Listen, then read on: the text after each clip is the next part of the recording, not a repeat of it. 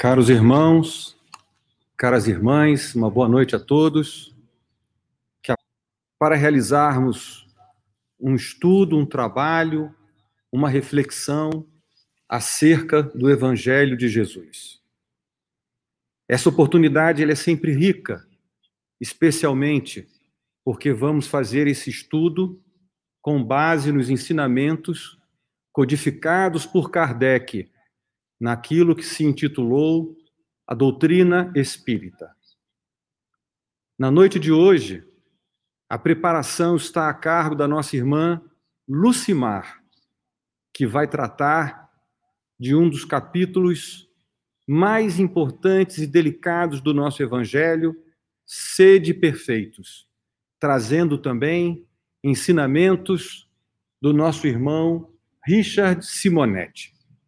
Convidamos a nossa irmã Lucimar para a preparação da noite. Boa noite a todos. Conforme nosso irmão André já anunciou, o comentário que temos a fazer é a respeito dessa obra básica, o Evangelho segundo o Espiritismo. Então, Kardec, juntamente com os espíritos superiores, trazem para nós o que seria esperado do homem de bem. De que, é, de que maneira se comportaria esse homem de bem? Então, Kardec nos, nos informa.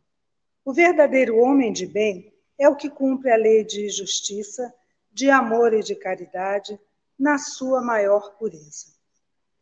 Se ele interroga a consciência sobre seus atos, a si mesmo perguntará se violou essa lei se não praticou o mal, se fez todo o bem que podia, se desprezou voluntariamente alguma ocasião de ser útil, se ninguém tem qualquer queixa dele.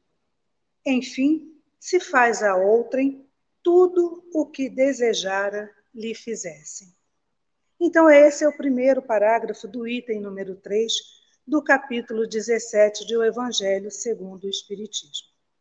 E o nosso irmão Richard Simonetti trouxe para nós essa obra, intitulada O Homem de Bem, tal qual o item 3 do capítulo referenciado no Evangelho. E toda essa obra trata e nos dá a conhecer qual é o comportamento esperado do homem de bem. Então, no estilo de Richard Simonetti, que nos traz sempre o conteúdo baseado na doutrina espírita, nos ensinamentos de Kardec. Então, ele traz uma pergunta inicial, um questionamento, uma reflexão. Depois, ele nos traz sempre uma história referente àquela pergunta e discorre, a partir daí, todo o conteúdo que a doutrina nos informa.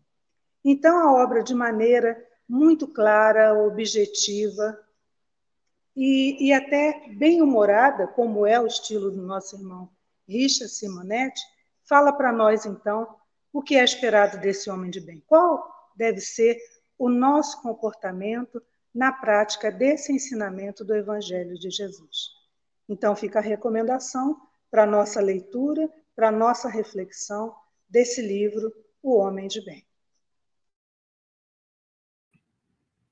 Agradecemos a nossa irmã Lucimar pela indicação de, de leitura. Lembramos sempre que a doutrina espírita, que o movimento espírita brasileiro é pródigo, é rico em textos de altíssima qualidade, tanto no aspecto científico, tanto no aspecto religioso, bem como no aspecto é, filosófico. Por isso, temos a oportunidade de estudar, de entender um pouco mais. E para isso, nós vamos acalmando os nossos pensamentos, diminuindo a velocidade do nosso dia a dia, para elevarmos o pensamento a Deus nosso Pai, para que possamos, juntos dele, entender e sentir, acima de tudo, as vibrações que a espiritualidade superior preparou para todos nós.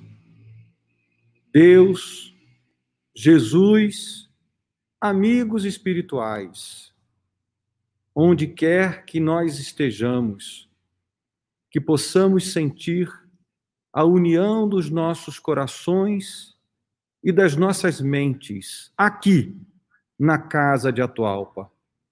Este foco de luz, este foco de irradiação e de vibração, que nos ampara no dia a dia, que nos fortalece e que é uma referência para todos nós, no estudo, na caridade e no trabalho.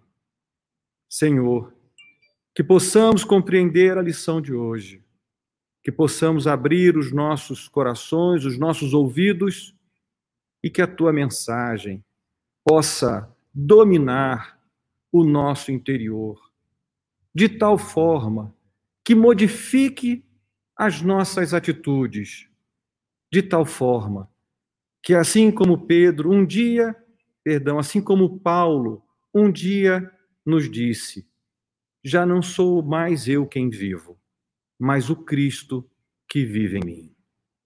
Que esta vibração, que esta harmonia possa chegar a todos os nossos corações. Muito obrigado, Senhor, que assim seja. E dessa forma, então, passamos a palavra ao nosso irmão Walid Kuri Daoud. Não está errado o nome dele, é o terceiro nome, combinado.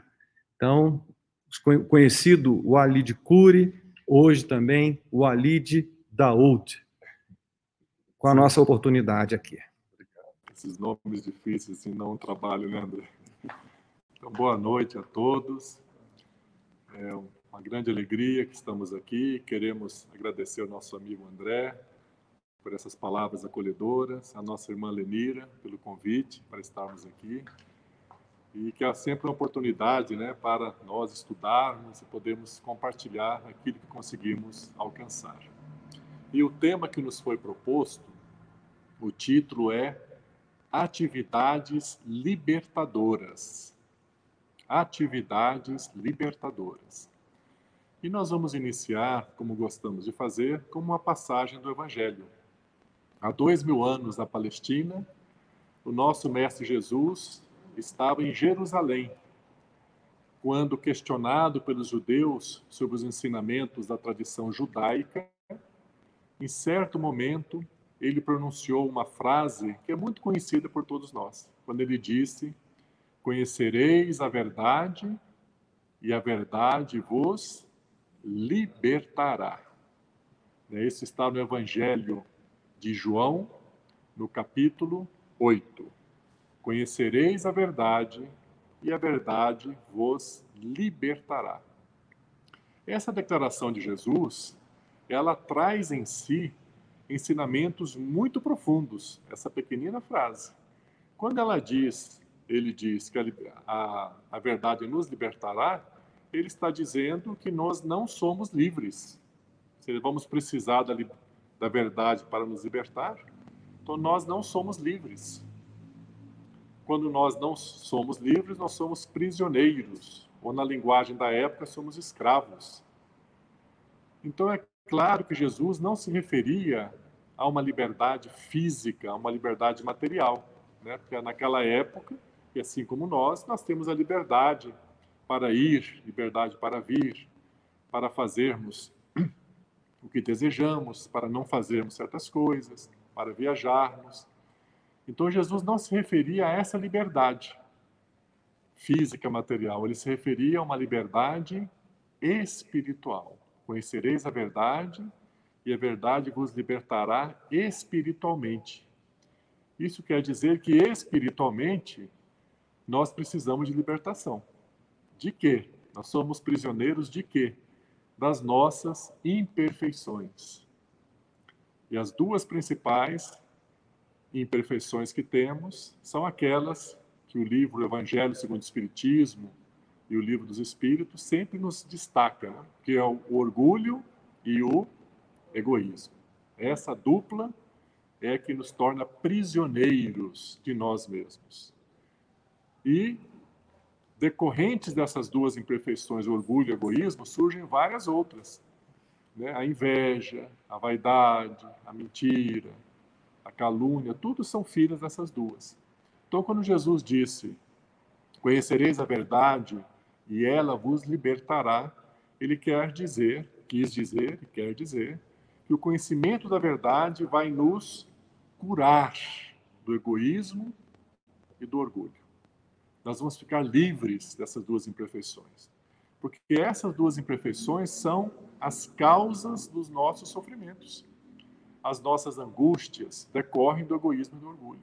As nossas ansiedades, os nossos medos ilusórios, as nossas relações conflituosas, às vezes na estrutura familiar, a dificuldade entre os cônjuges, conflito às vezes entre os pais e os filhos, entre os irmãos, dificuldades em relacionamentos no trabalho com os nossos colegas de trabalho.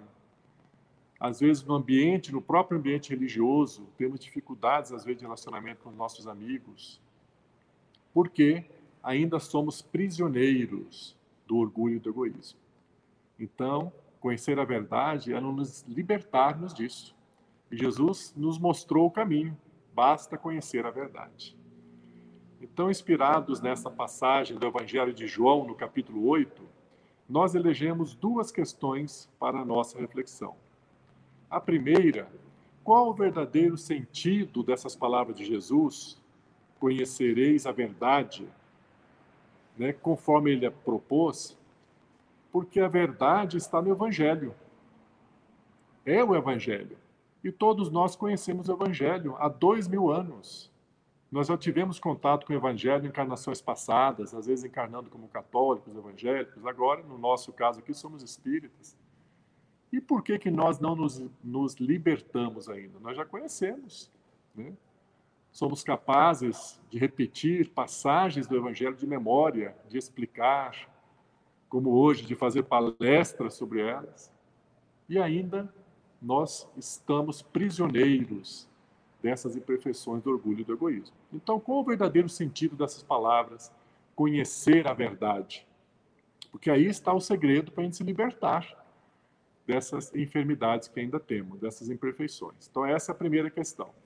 E a segunda questão, quais as principais atividades libertadoras, que é o título do nosso estudo, né? Atividades libertadoras. Quais são essas atividades libertadoras que nós podemos adotar no nosso dia a dia, na nossa rotina, para avançarmos né, com mais leveza e podemos vivenciar a experiência da encarnação com mais serenidade, com mais paz e felicidade que todos nós queremos. Então, essas são as duas questões principais que nos propomos examinar na noite de hoje, à luz da esclarecedora e consoladora doutrina espírita. Então, vamos começar com a primeira questão. Qual o verdadeiro sentido das palavras de Jesus quando ele diz: Conheceis a verdade. Conhecereis a verdade e ela vos libertará. Nós já compreendemos que nos libertará será nos curar das nossas imperfeições. Mas o que é conhecer a verdade? É porque todos nós já conhecemos o Evangelho, alguns mais, outros menos, mas nós estamos familiarizados com o Evangelho. E a humanidade ainda é uma humanidade bélica, de conflituosa, das nossas relações, nós ainda temos muitas dificuldades. Isso nos indica que conhecer, no sentido que Jesus quis nos explicar, não é no mesmo sentido do vocabulário ou sinônimo na língua portuguesa. Não é simplesmente tomar conhecimento. É muito mais do que tomar conhecimento. Não é simplesmente sermos capazes de repetir de memória uma passagem do Evangelho, que é a verdade conhecer a verdade, ela é um passo de nós trazermos isso para a nossa vida prática. E nós encontramos essa explicação em um livro que é muito conhecido, intitulado Fonte Viva, ditada pelo Espírito Emmanuel e recebido pela mediunidade abençoada de Francisco Cândido Xavier. Nesse livro, Fonte Viva, na lição 173, intitulada ante a luz da verdade. O Espírito Emmanuel ele examina exatamente essa frase de Jesus: Conhecereis a verdade e ela vos libertará. E ele nos explica o que quer dizer. E ele diz, nessa lição, que conhecer a verdade é procurar compreender, na verdade, quais são as obrigações que nos competem nela.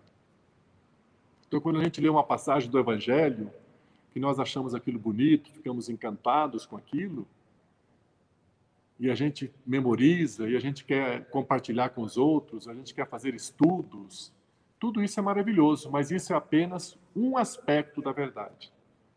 Porque o aspecto profundo da verdade, de conhecer a verdade, é quando nós buscarmos compreender quais obrigações que nós temos ali para colocarmos em prática na nossa vida. E somente nós aprendemos, nós adquirimos aquela verdade quando nós passamos a ter uma atividade incessante no bem. Isso que nos diz o Emmanuel. Então, pessoas como Francisco de Assis, o Chico Xavier e vários outros seres luminosos que vieram à Terra, que eles tinham uma atividade incessante no bem, eles conheceram a verdade no sentido de aprender e de colocar em prática. Eles tiveram contato com aquele ensinamento e buscaram ali o que, que eu sou obrigado a fazer agora diante desse conhecimento. Porque só existe conhecimento verdadeiro no sentido de Jesus quando há uma transformação no nosso comportamento.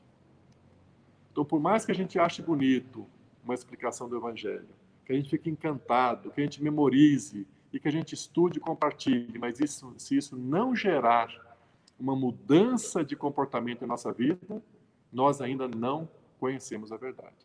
Conforme nosso irmão André pronunciou na sua prece, né? Pedindo auxílio de Jesus para que nós modifiquemos as nossas atitudes. Isso é conhecer a verdade. Então, na nossa língua portuguesa, talvez a palavra que melhor expresse o sentido de conhecer a verdade seja consciência, no sentido que Jesus quis dizer. Que consciência é aquilo que nós conhecemos a verdade e adotamos como um instrumento de orientação da nossa vida. A gente passa a orientar a nossa vida a partir daquele conhecimento, é a consciência. Se ele gerou mudança na nossa vida, isso chama-se consciência. Se não, é um simples conhecimento. Vamos dar um exemplo para a gente entender bem qual é a diferença de conhecimento e consciência. Vamos examinar o, o caso, por exemplo, de um médico pneumologista que trata dos seus pacientes que estão com problemas no tabagismo, né, as pessoas viciadas em cigarro. É aquele médico recebe o paciente, ele explica para ele, orienta que ele deve parar de fumar, ele mostra imagens de raio-x dos pulmões das pessoas que fumaram por um tempo prolongado e os danos que foram causados. Ele explica todas as consequências que podem vir a trazer prejuízos, prescreve medicação? E atende ali um paciente, dois, vários pacientes durante o dia e ele assim ajuda muitas pessoas. Mas vamos imaginar que esse médico que nós estamos estudando, que ele teve um dia assim difícil, que foi aquele dia que não deu nem tempo para sair para almoçar, ficou atendendo tantos pacientes, né? e ele tinha ainda um vício. Então, no final do expediente, ele falou: Nossa, mas hoje o dia foi difícil, mas eu acho que vou dar uma relaxada agora. Ele abre a janela do consultório para entrar um ar, e ele abre a gaveta e encontra escondidinho lá no fundo da gaveta um maço de cigarro. E ele vai e fuma o cigarro. Então, nesse exemplo, fica demonstrado o seguinte: esse médico tem um conhecimento profundo, mas uma consciência baixa. Ele não usou aquele conhecimento profundo para modificar o seu comportamento diante da vida. Então, essa é a diferença de conhecimento e consciência. Então, quando Jesus diz: Conhecereis a verdade, ela vos libertará, ele, essa palavra conheceis é no sentido de consciência. Conhecereis a verdade, transformareis essa verdade em consciência, e essa verdade vos curará, vos libertará. Esse é o sentido das palavras de Jesus. Porque assim como esse médico, nós também temos conhecimentos profundos do Evangelho de Jesus mas ainda não colocamos em prática para as nossas vidas. Por isso que consciência é quando nós passamos a dirigir as nossas vidas em conformidade com esses conhecimentos do Evangelho. Aí sim nós estamos vivenciando essa proposta de Jesus: conhecereis a verdade e ela vos libertará. Quando isso se torna parte da nossa vida, se torna consciência, aí ocorre uma grande transformação da alma. Então é nesse sentido que o Espírito Emmanuel nos esclarece o significado de consciência e da verdade. Desculpa, de conhecimento e da verdade. Conhecer a verdade é procurar investigar quais obrigações que ali estão sendo apresentadas para nós. Então, quando a gente lê uma passagem do Evangelho, achar bonita, fala: o que, que isso está dizendo que eu tenho que fazer? Aí eu vou lá e procuro fazer. Aí eu estou conhecendo a verdade. Senão, nós vamos ficar acumulando conhecimentos, achando tudo isso muito bonito, porque é muito bonito, mas vamos continuar sofrendo com orgulho e com egoísmo. Então, vamos passar para a segunda questão. Né? Quais as principais atividades libertadoras que podemos adotar nas nossas vidas para vivermos a vida de uma forma mais leve, né? mais serena, mais feliz. Então, a principal, né, nós refletimos muito quando o nosso irmão André nos propôs esse tema, nós ficamos pensando, né, pedindo a inspiração da, dos espíritos amigos, né? e chegamos à conclusão que a principal atividade que devemos adotar na nossa vida é o amor, é amar. Porque foi precisamente esse o ensinamento de Jesus quando ele veio aqui na Terra. O seu evangelho é um poema de amor. É, todo o evangelho de Jesus é nos ensinando a amar. Então, nós vamos lembrar uma outra passagem do evangelho que também é muito conhecida de todos nós. Quando perguntaram a Jesus: Senhor, qual é o maior mandamento. O que é um mandamento? Né? Um mandamento é uma orientação espiritual para que a pessoa evolua espiritualmente, para que ela seja feliz, para que ela viva em conformidade com as leis de Deus. Qual é o maior mandamento? Eles estavam se referindo aos mandamentos da lei judaica, né? que está na Torá, que para nós cristãos são aqueles dez mandamentos. Na tradição judaica, além dos dez mandamentos, aliás, junto com os dez mandamentos, tem 613 mandamentos. É um conjunto maior que eles identificam. Mas vamos analisar nos dez mandamentos. Aí eles perguntam qual é o maior dos mandamentos? Qual é a maior orientação de Deus para nós, seres humanos? E Jesus responde: Amarás o Senhor teu Deus de todo o teu coração, de toda a tua alma, de todo o teu entendimento esse é o primeiro e o mais importante mandamento. E o segundo, que é semelhante ao primeiro, é amar o próximo como a ti mesmo. Isso está no Evangelho de Mateus, capítulo 22. Então vejam que na essência, o que, Jesus respondeu, né? Olha, o maior mandamento da lei é amar a Deus acima de todas as coisas e o próximo como a si mesmo. É amar. Todos nós sabemos disso. Então, nós já ouvimos isso, nós já conhecemos essa verdade. Só que não basta conhecer no sentido de memorizar. Esse é um primeiro passo, um passo importante. Mas temos que ter a clareza de que tem outros passos adiante. Nós temos que colocar isso em prática. Então, quando ele diz amar o próximo como a ti mesmo, ele está dizendo o que devemos fazer. E nós vamos refletir, mas como que a gente ama as pessoas? Na prática, como, o que, que é amar?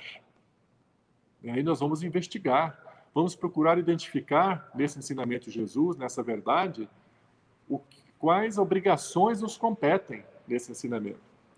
E nós encontramos um conceito que muito nos agrada, que está no livro Entre a Terra e o Céu, ditado pelo espírito André Luiz e também recebido pela mediunidade luminosa de Francisco Cândido eh, Xavier, o capítulo número 8.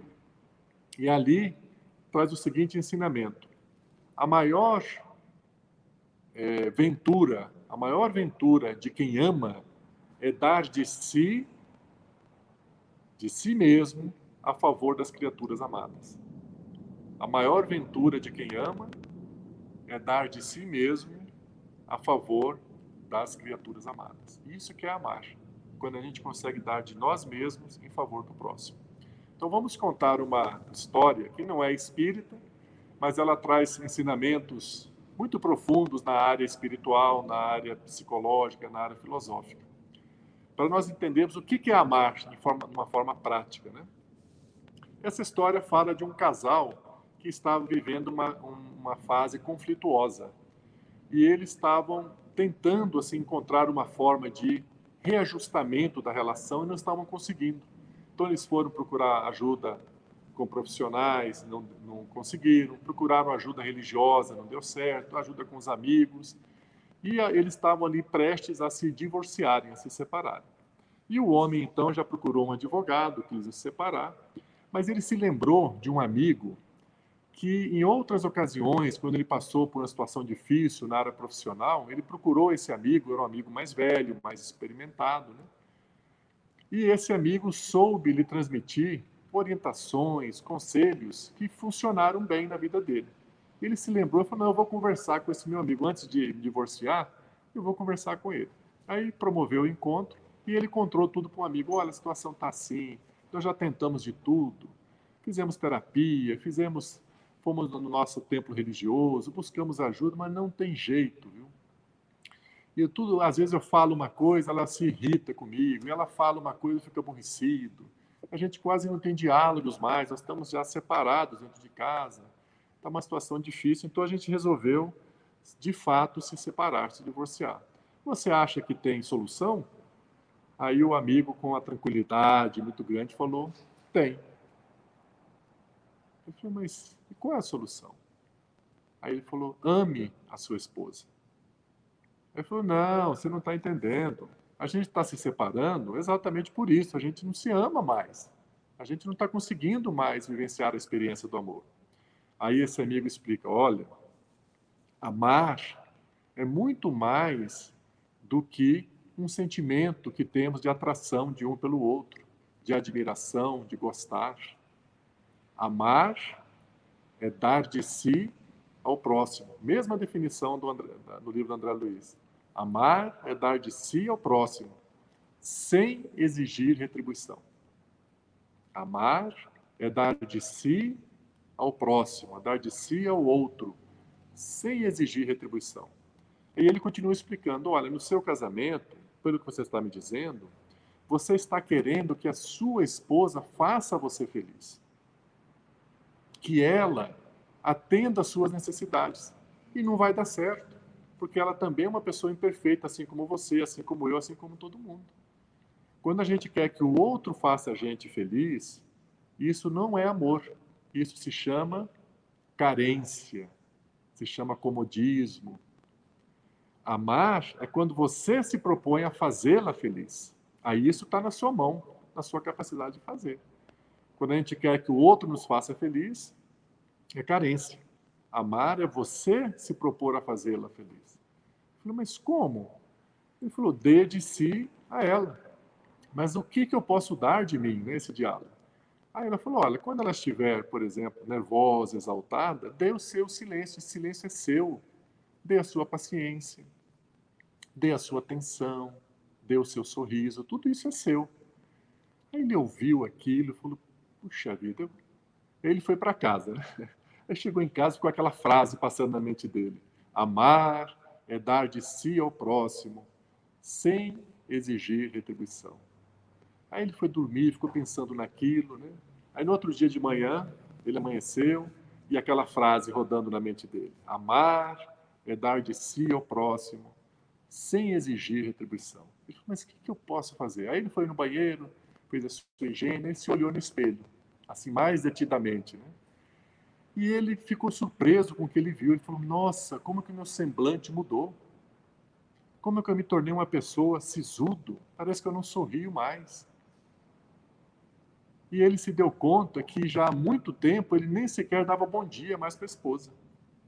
Ele falou: Bom, é dar de si o próprio, eu vou dar o meu sorriso, vou dar o meu bom dia. Ele se preparou, fez uma oração e foi lá para o café da manhã. Aí chegou lá, falou para a esposa, deu um sorriso, abriu um sorriso, falou bom dia. E a esposa olhou, a gente ficou até surpresa, porque fazia tempo que não tinha nem sorriso e nem bom dia. Né? Aí eles sentaram à mesa, tomaram café, e ele perguntou a ela, como você está? Como é que estão as coisas? Ele estava dando o quê? Atenção, dando interesse. E quando ela foi contando algumas atividades, ele prestou atenção, ele olhou nos olhos dela, ele estava dando atenção. Isso é amar, é uma ação prática. E aí ele foi trabalhar. Mas ele já no trabalho já percebeu um certo bem-estar. Aquele pouco que ele tinha feito, de dar um bom dia, de dar um sorriso, perguntar a ela como ela estava e prestar atenção na resposta, ele percebeu que aquilo já trouxe um bem-estar para ele. E aí no trabalho ele ficou pensando naquilo, né? naquela frase. Quando ele saiu, ele passou em frente a uma loja que vendia CDs, música. Hoje nem, eu acho que nem tem mais, né? mas na nossa história tem ainda. Aí ele viu assim na vitrine, em promoção, o CD de música do cantor predileto da esposa dele. Ele falou, ah, vou levar para ela de presente. Estava em promoção ainda, né? E quando ele estava comprando, aí veio aquela frase: amar é dar de si ao outro sem exigir retribuição. Falou, ah, mas se eu for dar um CD, isso eu não estou dando de mim. Um CD é uma outra coisa, é um objeto. Acho que não vou levar então. Mas aí ele teve uma intuição, falou, não, é amar.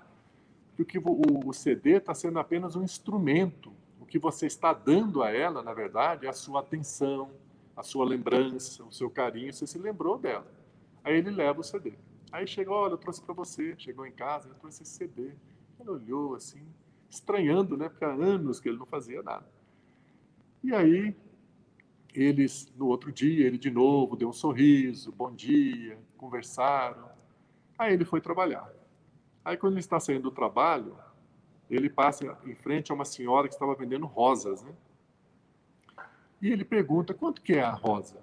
E ele estava desprevenido assim de dinheiro, né? Estava até numa fase não muito favorável. Não, mas quanto que é uma rosa? Ele falou, uma rosa é cinco reais. Eu falei, puxa vida, é o preço quase que de um cafezinho que a gente toma e gasta. Né? Me dá uma rosa. Aí a mulher preparou, colocou um enfeitezinho na rosa, né? Aí ele chegou em casa, quando abriu a porta, assim, ele estendeu a mão assim, e ofereceu a rosa para a mulher. E a história diz que a mulher não falou, mas ela pensou, falou, aí tem, alguma coisa ele está aprontando. alguma coisa tem, né? E aí ela recebeu aquela flor, né? E ela começou a refletir, falou, puxa vida, mas ele está mudando, ele está procurando, assim, me fazer o bem. E aquilo despertou nela também o desejo dela também fazer alguma coisa por ele.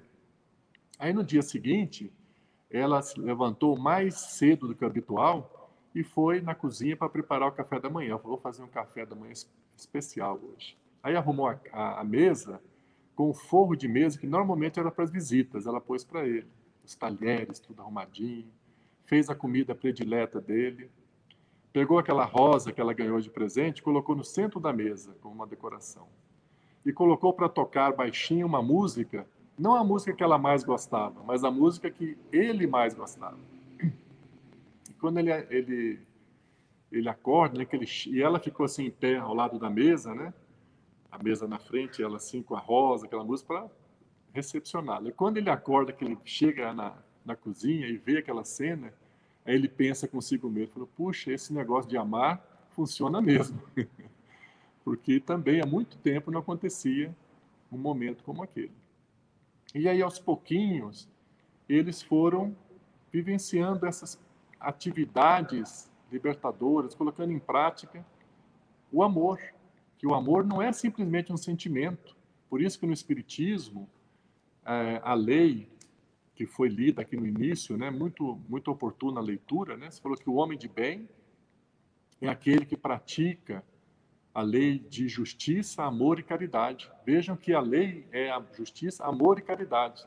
Por que, que é amor e caridade? Para deixar claro que a caridade é o amor em ação. Não está se falando só de um sentimento. A gente tem que fazer alguma coisa. Então, amar é isso. É dar de si ao próximo sem cogitar de retribuição. Então, nós vemos que nessa narrativa, nessa história, foram pequenas mudanças de atitude mas geraram grandes transformações na alma, ao ponto de, com alguns dias, eles conseguiram mudar aquela situação e desistiram da separação. E essa proposta dessa narrativa serve também para as nossas relações com os filhos, com os nossos colegas de trabalho, no ambiente religioso, né? Esse conceito prático do que que é amar. Então Jesus recomendou amar o próximo como a si mesmo então, nós precisamos nos adentrar nessa orientação de Jesus, compreender quais obrigações nos cumprem realizar quando ele disse isso. E é isso que nos cumpre realizar. é fazer ao próximo, né, dar de si, dar de nós mesmos ao próximo, sem exigir retribuição. Essa a, a orientação né, da espiritualidade para essa primeira é, atividade libertadora, que é a marcha, que todos nós podemos fazer. E num livro é, intitulado O Despertar do Espírito, é esse livro agora de, da Lavra do médium, desculpa, de Valdo Pereira Franco, né? esse notável irmão nosso, espírita, e o espírito Joana de Ângeles, que é a mentora dele, nesse livro, Despertar do Espírito, ela tem um capítulo que tem exatamente o título do nosso estudo da noite de hoje, Atividades Libertadoras. E nesse capítulo, ela apresenta três atividades libertadoras. Ela nos propõe três ações práticas na nossa vida para nos ajudarmos a nos libertarmos do orgulho, do egoísmo, de sermos pessoas mais felizes. A primeira atividade que Joana de Ângeles propõe é o que ela chama de autoidentificação, que está relacionado ao autoconhecimento. Porque ela diz o seguinte, que nós seres humanos estamos encarnados, precisamos realizar esse autoconhecimento porque nós nos identificamos muito com o nosso corpo físico. Nós espíritas aprendemos, né, que nós somos três partes da nossa constituição. Nós temos o espírito, o corpo e o perispírito, né?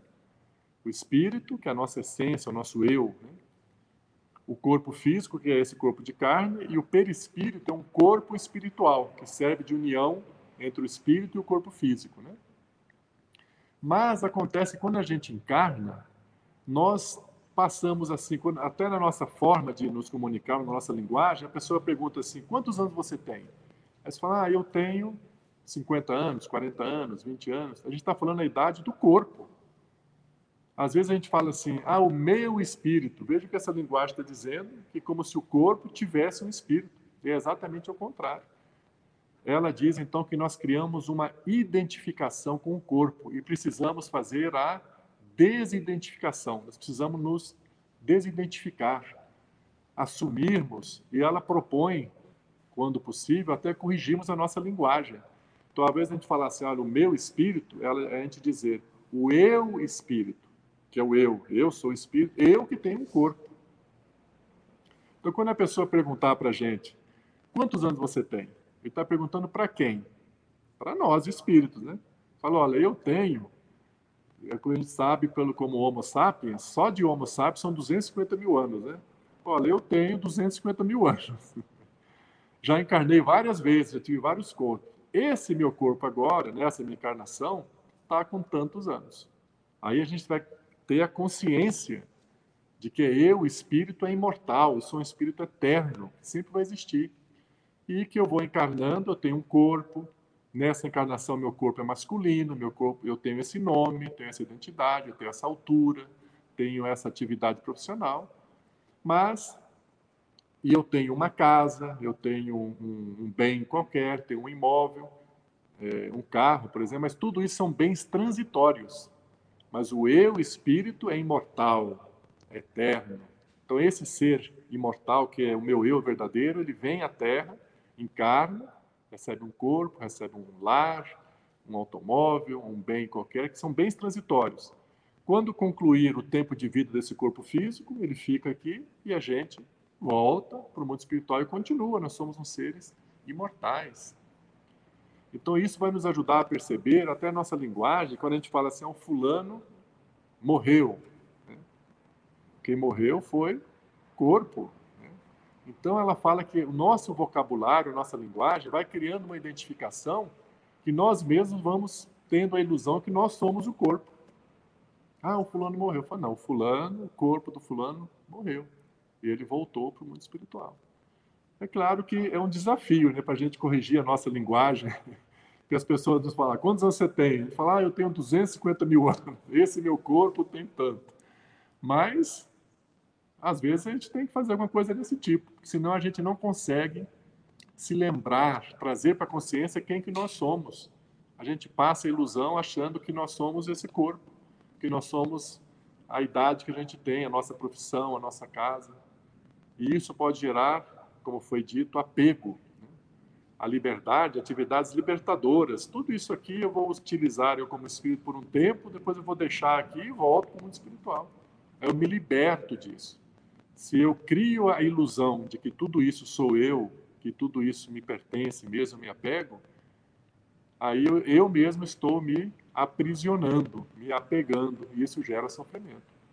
Então, essa primeira orientação da Joana de Ângeles, né, é para que a gente consiga se, é, distinguir o que que nós, o que que você pensa que é e o que você é. O que que a gente pensa que é? Ah, eu penso que eu sou, né, eu falo meu nome, minha idade, onde que eu moro, minha profissão, isso que a gente pensa que é. Mas o que que a gente é? Nós somos um espírito imortal que já teve várias encarnações já encarnamos como homem, encarnamos como mulher, já fomos ricos, já fomos pobres, já desencarnamos jovens, desencarnamos idosos. Esse é o ser, isso é o que nós somos. E nós estamos aqui em mais uma encarnação. Esse é o meu eu verdadeiro. Eu sou esse ser imortal. Isso traz um alívio muito grande para a gente perceber, né? Nessa, nessa fase da pandemia, por exemplo, a gente vê como é sofrido, né, quando a gente perde um ente querido, vemos outras pessoas conhecidas que desencarnaram por causa da pandemia. Mas se nós trouxermos essa auto-identificação e percebermos, né, ele concluiu, deixou o corpo, ele está vivo, não morreu. E certamente Deus, no seu infinito amor, para uma pandemia como essa que está atingindo toda a humanidade, ele preparou o mundo espiritual tem uma, um preparo extraordinário para recepcionar essas pessoas com muito amor, com muito carinho e estão todos muito bem amparados no mundo espiritual. Então, ele nos liberta do sofrimento, daquela angústia, de achar que aquela pessoa morreu, que ela acabou. E a segunda orientação dela, então, a primeira é essa, sobre a autoidentificação, o autoconhecimento. Para nós, nos, na linguagem que ela usa, é desidentificar. Não, não nos identificarmos como eu sou esse corpo. O eu espírito, eu espírito tenho um corpo. Eu, o meu corpo é que tem 60 anos. Não é eu que tenho 60, eu tenho muito mais. Só como Homo sapiens, 250 mil. Se for contar como Homo erectus, 2 milhões de anos. Nós somos espíritos milenares, todos nós. Nessa encarnação, nós temos essa identidade. Mas a gente não pode ter a ilusão que nós somos essa identidade. Essa é a primeira orientação dela. A segunda ela propõe a educação e a disciplina da vontade. Ora, se conhecer a verdade é tomar consciência, é mudar um comportamento, né? mudar uma atitude, conforme nosso irmão André falou na sua prece, precisamos ter uma força de vontade para fazer isso. E às vezes você tem que disciplinar a sua vontade. E essa vontade é disciplinada por hábitos. Nós temos que adotar novos hábitos temos que colocar isso na nossa mente. Eu vou, eu quero dar de mim para as pessoas. Eu vou dar meu sorriso, eu vou dar um bom dia. Eu vou adotar esse hábito. As pessoas, por exemplo, têm dificuldade para fazer orações diariamente, então tem que fazer nem que seja uma mini oração todos os dias para que vire um hábito. Então falar pelo menos isso. Jesus, obrigado por mais um dia. Veja, isso aí é uma coisa que dá para todo mundo fazer. Quando a gente fala todos os dias, Jesus, obrigado por mais um dia, virou um hábito. Aí nós podemos agora um dia, quando a gente vai falar Jesus, obrigado por mais um dia, naquele dia falar, eu quero agradecer também porque hoje eu passei por uma situação difícil e eu consegui resolver com serenidade. Eu senti que eu fui amparado pelos bons espíritos. Aí aquela oração vai se expandindo. Mas primeiro ela precisa virar um hábito, para que então a vontade é a gente tomar uma decisão, falar eu vou como aquele casal, né? Aquele homem ficou com aquela frase, né? Dar de si ao próximo, sem cogitar de retribuição. O que, que eu vou fazer? Eu tenho que acionar a vontade para que ocorram mudanças, que sem a vontade não vão ocorrer mudanças. E a, a mudança ocorre quando eu vou adotando novos hábitos. E isso é desafiador, porque a gente tem uma tendência a querer continuar do jeito que é. Então, novos hábitos, vamos começar com hábitos pequenininhos. Se eu quero adotar o hábito de fazer a prece, Vamos fazer uma prece curtinha, todos os dias. Quando a gente faz todos os dias, todos os dias, virou um hábito. Aí depois disso, ela vai se expandindo. Né? Se eu quero qualquer atividade implementar nova, vamos fazer um pouquinho todos os dias, até ela se tornar um hábito. E quando ela se torna um hábito, eu vou ampliando a quantidade e a intensidade daquele hábito. E a terceira é, recomendação de Joana de Ângeles, nesse livro Despertar do Espírito, de atividades libertadoras, é sublimação da função sexual. Então, ela identifica na função sexual uma fonte de sofrimento para o ser humano, porque ali também existem muitos desequilíbrios. E ela nos esclarece que a função sexual ela é sagrada, porque ela é para a criação. Mas somente pelas tradições, às vezes religiosas, muito rigorosas, né? às vezes a sociedade colocou um peso na, na função sexual pecaminosa. Né? E isso gerou muitos conflitos no ser humano. Ela diz então que a energia sexual é a energia criativa. Da mesma forma que ela é usada para criar um corpo novo, né? criar um, gerar um filho, é a mesma energia, por exemplo, que a gente usa para criar um poema. A energia criativa nas artes, na cultura, é a própria energia sexual. Então, ela propõe como uma atividade libertadora é, adotarmos atividades artísticas e culturais. Por exemplo, quem gostar de escrever livros, tente escrever. Quem gostar de escrever um poema, fazer um teatro, pintar, fazer uma pintura, qualquer atividade que a gente vai criar algo. Sempre que está se criando algo, aquela energia que está sendo utilizada é a própria energia sexual. E ela ajuda a equilibrar, então, o campo genésico. Essa é a orientação da, da Joana de Ângeles. Né? Então, é claro, né, nós é, apresentamos a primeira atividade libertadora, que é o amar, né? esclarecendo que amar é dar de si ao próximo sem exigir retribuição. E Joana de Ângeles, no livro O Despertar do Espírito, nos apresenta três outras atividades libertadoras. Né? A primeira, a autoobservação para a desidentificação. Né? Nós não nos identificarmos com o nosso corpo físico, como se ele fosse a nossa realidade. Nós somos muito mais do que o corpo físico. Essa é a primeira. A segunda, a educação e a disciplina da vontade, criarmos hábitos né, diários, né, fazemos todos os dias para que aquilo se torne um hábito, para darmos energia para a nossa vontade, para realizarmos as, a, as mudanças que precisamos fazer. Porque se não houver mudança, não há realmente uma nova consciência. Nós estamos aprendendo, achando bonito, aquilo realmente traz uma melhora no nosso comportamento, mas uma melhora é, pequena em relação a tudo que podemos conseguir mudar. E a terceira orientação de Joana de Ângeles é a sublimação da função sexual. Ela nos esclarece que a energia sexual é a, é a energia da criatividade. Então, todas as atividades de criatividade, você pensar algo, você projetar, por exemplo, um, centro espírita, né? projetar uma atividade, desenhar na arquitetura, uma pintura, tudo que você vai criar, você está usando essa energia. Então é importante procurarmos desenvolver atividades criativas. Isso vai proporcionar um bem-estar para todos nós. E é claro que existem outras atividades libertadoras, né? Uma que é fundamental, né, que faz parte do nosso cotidiano, é a própria oração. Orarmos todos os dias, entrarmos em comunhão com Deus. Isso ajuda muito a nossa libertação do orgulho, do egoísmo, né? porque a gente está se entregando, está se comunicando com a espiritualidade superior. Né? Fazermos as visualizações criadoras. Veja que visualizar, o próprio nome diz, visualização criadora. A gente fechar os olhos e imaginar uma cena agradável. Imaginar nesse momento, por exemplo, Jesus com seus cabelos longos, né, com aquele sorriso de paz e amor, com seus braços estendidos, e uma linda luz descendo das mãos de Jesus e descendo nesse ambiente, iluminando e abençoando a todos nós que aqui estamos, encarnados e desencarnados.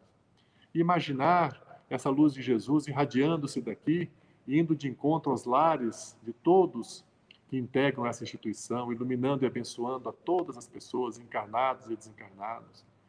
Imaginarmos essa luz iluminando toda Brasília, todo o Brasil, e imaginarmos a luz de Jesus iluminando toda a humanidade. Isso é uma criação, é a energia sexual que está sendo usada. É a energia que estamos canalizando para criar uma imagem. Tudo que é criado, estamos em sintonia com Deus, que é uma energia criativa. Então é isso, meus irmãos, a nossa reflexão da noite de hoje, né? Esse tema que nos foi proposto, atividades libertadoras, né? Como referência principal, essa orientação de Jesus. Conhecereis a verdade e a verdade vos libertará. E com o estudo da doutrina espírita, hoje temos condições de compreender o sentido profundo dessas palavras de Jesus. Conhecer a verdade está muito além do simples fato de tomarmos conhecimento. Nós temos que buscar investigar naquele ensinamento que o Evangelho quais obrigações nos competem realizar e gerarmos modificações para melhor no nosso comportamento. E isso é conhecer a verdade. Em português, na nossa língua, a palavra que reflete o que Jesus quis dizer é consciência. Porque consciência é aquele conhecimento que nós incorporamos na nossa vida. A gente passa a fazer aquilo naturalmente. Ele é um conhecimento que orienta as nossas vidas. E a libertação é a libertação que, na verdade, é uma cura né, do nosso orgulho e do nosso egoísmo. Então, conhecer a verdade e ela nos libertará. Isso está ao alcance de todos nós, espíritas, cristãos, e essa, essas palavras de Jesus é para toda a humanidade, mesmo que esteja em outro segmento religioso. Essa orientação se aplica para todos nós.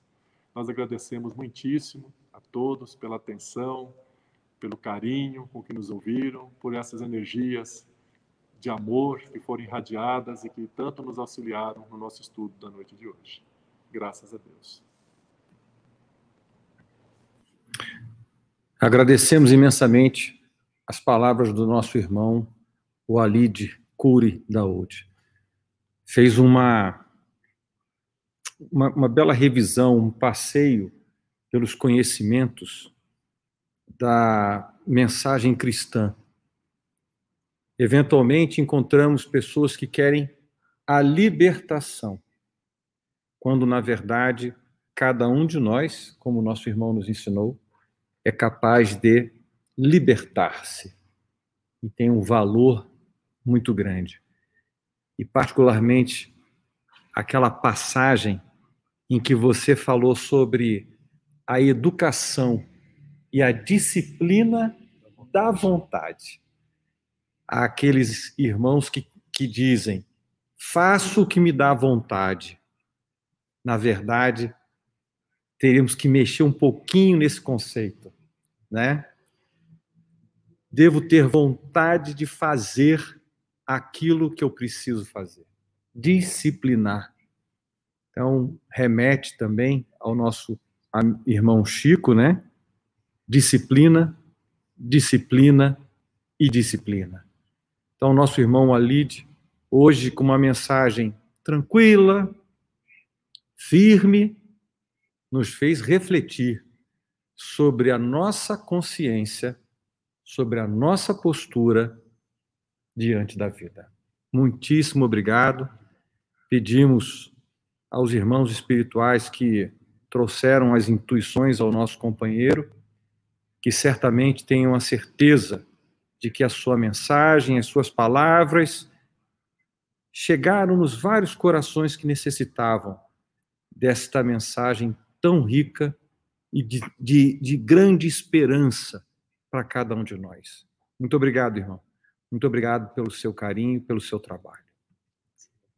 Então, encerrando mais um trabalho da noite de hoje, convidamos a todos a elevarmos os nossos pensamentos em gratidão a Deus, nosso Pai, e a Jesus, nosso modelo, nosso guia, nosso mestre amparados que somos, no dia a dia, nos nossos lares, trabalhos, na rua, aqui na Casa Espírita, pelos irmãos trabalhadores da Casa de Atualpa.